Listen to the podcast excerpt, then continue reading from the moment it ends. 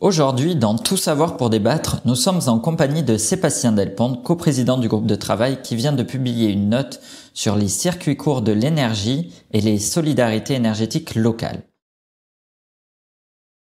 Bonjour monsieur Delpont. Bonjour. Alors, quel est l'état actuel de l'organisation du système énergétique français? Il y a différents grands vecteurs énergétiques, le gaz, l'électricité, et ensuite des réseaux de chaleur ou la fourniture de combustibles liquide, le carburant qu'on va faire le plein, hein, ou solide, si on veut acheter du bois, avec effectivement différents modes d'organisation. Il y a dans un système énergétique différentes grandes fonctions. La production, et ensuite il y a le transport, la distribution, et ensuite la fourniture, pour arriver à l'usager final. Avec historiquement un paysage qui était fait notamment sur le gaz et l'électricité de monopole historique, avec des acteurs uniques, EDF et GDF, qui faisaient l'ensemble de ces métiers. Et maintenant, il y a une évolution parce qu'on change dans les façons de produire. Maintenant, on produit du gaz de façon décentralisée, du biogaz. On produit de l'électricité de façon décentralisée. Et donc, pour ça, on a considéré qu'il n'y avait plus forcément du sens à ce que toutes les installations de biogaz soient la propriété de GDF. On peut avoir des agriculteurs qui font du biogaz, de la même façon qu'on estime que la production d'énergie renouvelable électrique peut être le fait d'un groupement d'agriculteurs, de citoyens, de collectivités. Hein. et donc, il y a une libéralisation l'ouverture aussi à d'autres acteurs privés, de la production. On peut avoir différents producteurs électriques, euh, de l'énergie renouvelable locale. Et c'est vrai aussi pour ce qui va être chaleur hein, ou du combustible. On peut avoir en tout cas un producteur de bûches qui n'est pas forcément un monopole historique d'État. Hein, et la gestion des réseaux de chaleur peut être le fait, et principalement le fait, de collectivités ou de délégataires. Donc il y a aujourd'hui en tout cas un paysage avec une diversité de producteurs, donc toujours ce qui étaient les producteurs historique, hein, avec une place majeure d'Engie ou d'EDF dans le paysage énergétique français, mais effectivement d'autres gens qui ont la possibilité d'être producteurs, acteurs privés, acteurs publics, acteurs citoyens ou des acteurs hybrides.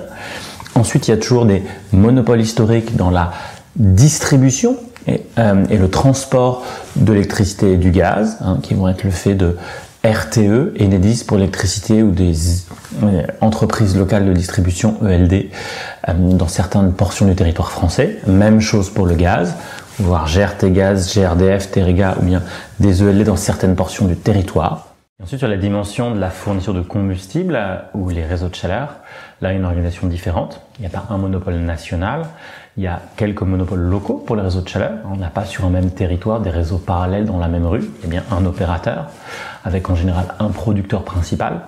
Je dis bien un producteur principal parce qu'on peut avoir de la chaleur issue d'une usine qu'on va récupérer. Voilà, il peut y avoir vraiment différentes sources de chaleur mais qu'on va distribuer avec un réseau unique. Et puis, il n'y a jamais eu de monopole parce qu'il n'y a pas de sens pour ça, pour ce qui est la production de combustible liquide ou solide, hein, du bois bûche ou bien du carburant, biocarburant. Voilà un peu l'organisation du paysage avec aussi pour finaliser et comprendre un peu les ordres de grandeur. Hein, quand on achète de l'énergie, il y a trois tiers. Il y a un qui est lié au coût de production de cette énergie, hein, un gros tiers. Ensuite, il y a un tiers lié au coût de transport et de distribution.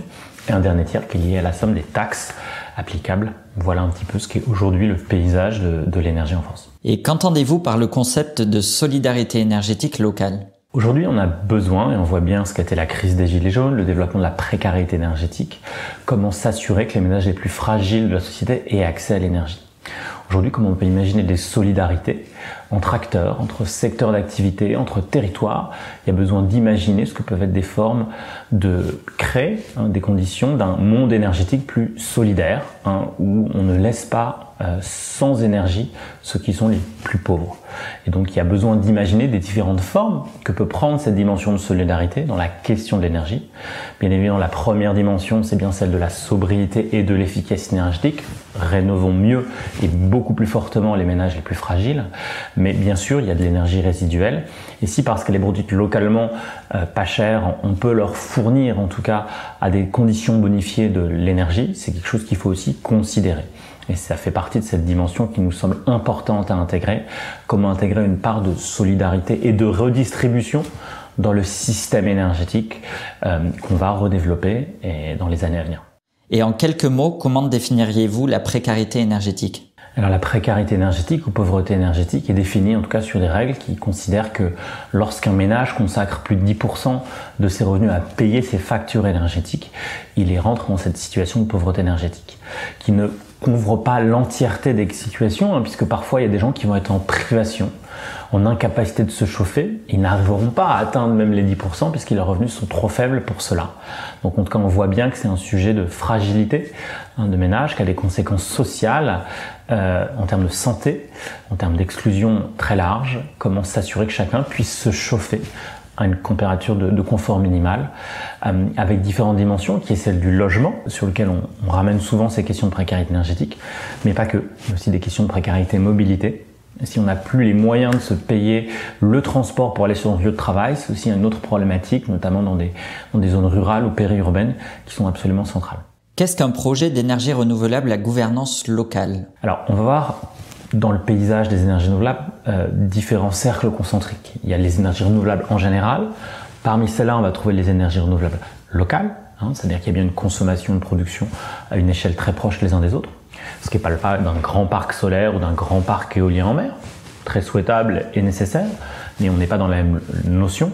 Et puis, parmi les projets d'énergie renouvelable locales, certains vont être gouvernance citoyenne, d'autres non je fais un réseau de chaleur biomasse et c'est la collectivité qui gère ça seule, c'est pas un projet citoyen, même si c'est un projet vertueux. Pareil, quatre PME qui développent ensemble des unités de production d'électricité pour recharger leur camionnette électrique, c'est très sain et très souhaitable, c'est pas un projet citoyen en tant que tel.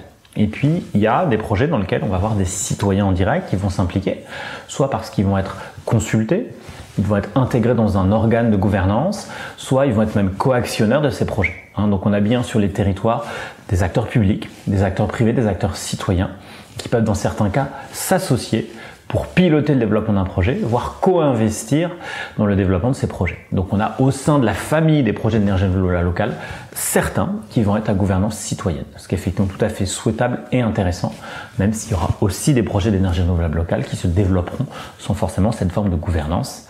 Et on voit que c'est un gros projet en France, on a moins de 1% des projets d'énergie renouvelable qui sont citoyens. Là, on, a, on est à 40% en Allemagne. Ce qui est aussi un facteur intéressant d'accessibilité et d'acceptation sociétale de ces projets, puisque quand on est partie prenante, forcément, on trouve les projets plus acceptables.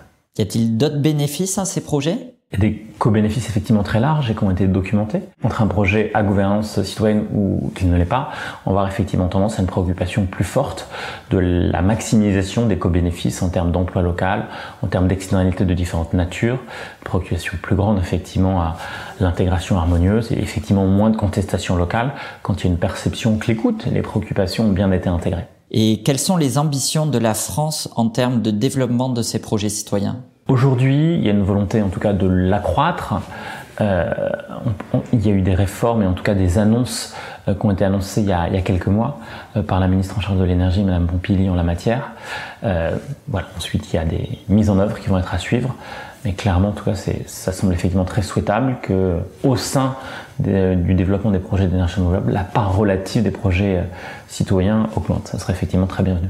Et justement, le développement de projets locaux peut-il aider à rattraper le retard pris par le pays en termes d'ENR C'est absolument essentiel. Aujourd'hui, il y a un énorme gisement physique et technique de projets qui ne sont pas développés.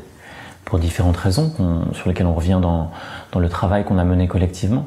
Mais on ne tiendra pas nos objectifs énergie-climat euh, et de décarbonation de nos systèmes énergétiques Hein, qui vont passer aussi de moins en moins de combustible, de plus en plus d'électricité, euh, sans un développement massif de ces projets au cœur des territoires. Quel est le modèle économique spécifique de ces projets et les facteurs à prendre en compte? Ce qu'il y a comme caractéristique particulière de ces projets, c'est qu'on regarde des projets d'énergie fossile qui vont avoir un investissement initial relativement moyen et beaucoup de dépenses, en tout cas chaque année, en combustible.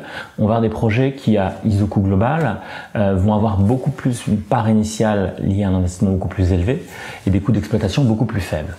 Donc la caractéristique, c'est qu'ils vont être beaucoup plus dépendants en tout cas d'un accès à un coût du capital, hein, parce qu'en général les gens empruntent pour développer ce genre de projet, donc beaucoup plus sensible au coût du capital pour arriver à la bonne mise en œuvre de ces projets.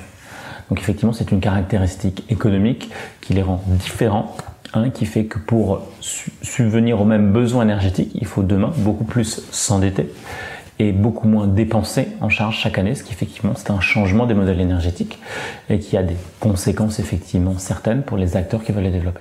Quels sont les blocages et les freins normatifs au projet d'énergie renouvelable locale? Aujourd'hui, on a un système réglementaire et, qui a été pensé à une époque où il y avait quelques grandes installations centralisées d'un système principalement thermonucléaire, avec effectivement quelques centrales à flammes euh, pour compléter le système et de l'hydraulique, mais effectivement des installations relativement centralisées. Aujourd'hui, on se rend compte qu'il y a un sens économique à développer beaucoup plus de projets décentralisés, mais avec une architecture réseau qui devra être toute différente. Donc effectivement, on a bien un changement de ce paysage énergétique va falloir accompagner, hein, puisqu'effectivement, on arrive aussi à une époque où il y avait historiquement des, quelques grands monopoles nationaux. Là, on voit qu'il n'y a plus forcément du sens à n'avoir que des monopoles nationaux. Il y aura toujours des grands acteurs nationaux, mais aussi des acteurs locaux. Donc c'est vrai que c'est un vrai changement du paysage qui doit amener à un changement des règles. Et on a un système qui n'a pas forcément été pensé pour rendre les démarches initiatives de petits porteurs de projets simples. Alors simple, ça ne veut pas dire simpliste. Bien évidemment, il y a des questions d'insertion euh, territorial essentiel. il faut se préoccuper de risques incendie, il faut se préoccuper d'insertion architecturale. Il y a plein d'impacts sur la biodiversité. Mais effectivement, il y, a, il y aurait certainement à gagner à travailler, en tout cas, à unifier en tout cas les différents systèmes d'autorisation pour qu'un porteur de projet, citoyen, collectivité ou PME, euh, n'ait pas forcément euh, des relations et des procédures d'autorisation avec 8 ou 9 services différents de l'État pour arriver à poursuivre le développement de son projet il y a un vrai enjeu à gagner en temps. Hein. le rapport du GIEC nous l'a rappelé, les 10 ans à venir vont être décisifs. Et l'avantage de ces petits projets citoyens de territoire, c'est qu'ils ont un temps de mise en œuvre beaucoup plus rapide. Donc si on arrive à accélérer euh, la façon dont on va coordonner les autorisations administratives pour être capable de les faire dans un temps beaucoup plus restreint, avec une forme de guichet unique où on va centraliser son autorisation pour éviter aussi des recommandations qui puissent être contradictoires, hein, parce que parfois quand on a 7 ou 8 ou 9 guichets euh, de l'administration qui donnent des avis pas toujours cohérents entre eux, ça ne rend pas le développement des projets très simple. Ça rajoute en tout cas des incertitudes, des coûts du risque ça va décourager certains porteurs de projets, y compris publics. Hein. Il y a des collectifs qui se découragent euh, de se lancer dans des projets d'énergie renouvelable locale du fait effectivement de, certaines difficultés euh, liées à ces processus d'administration qui nécessitent aussi une ingénierie juridique interne ou technique pour y faire face, qui ne correspond pas forcément aux besoins, aux capacités de leurs équipes. Donc on a un besoin d'arriver à travailler ça si on veut arriver à relever ce défi de produire suffisamment vite beaucoup plus d'énergie renouvelable. Le public peut dès à présent retrouver sur le site internet de la Fabrique écologique l'ensemble de la note ainsi que les trois propositions issues du groupe de travail afin d'accélérer le développement des circuits courts de l'énergie et les solidarités énergétiques locales.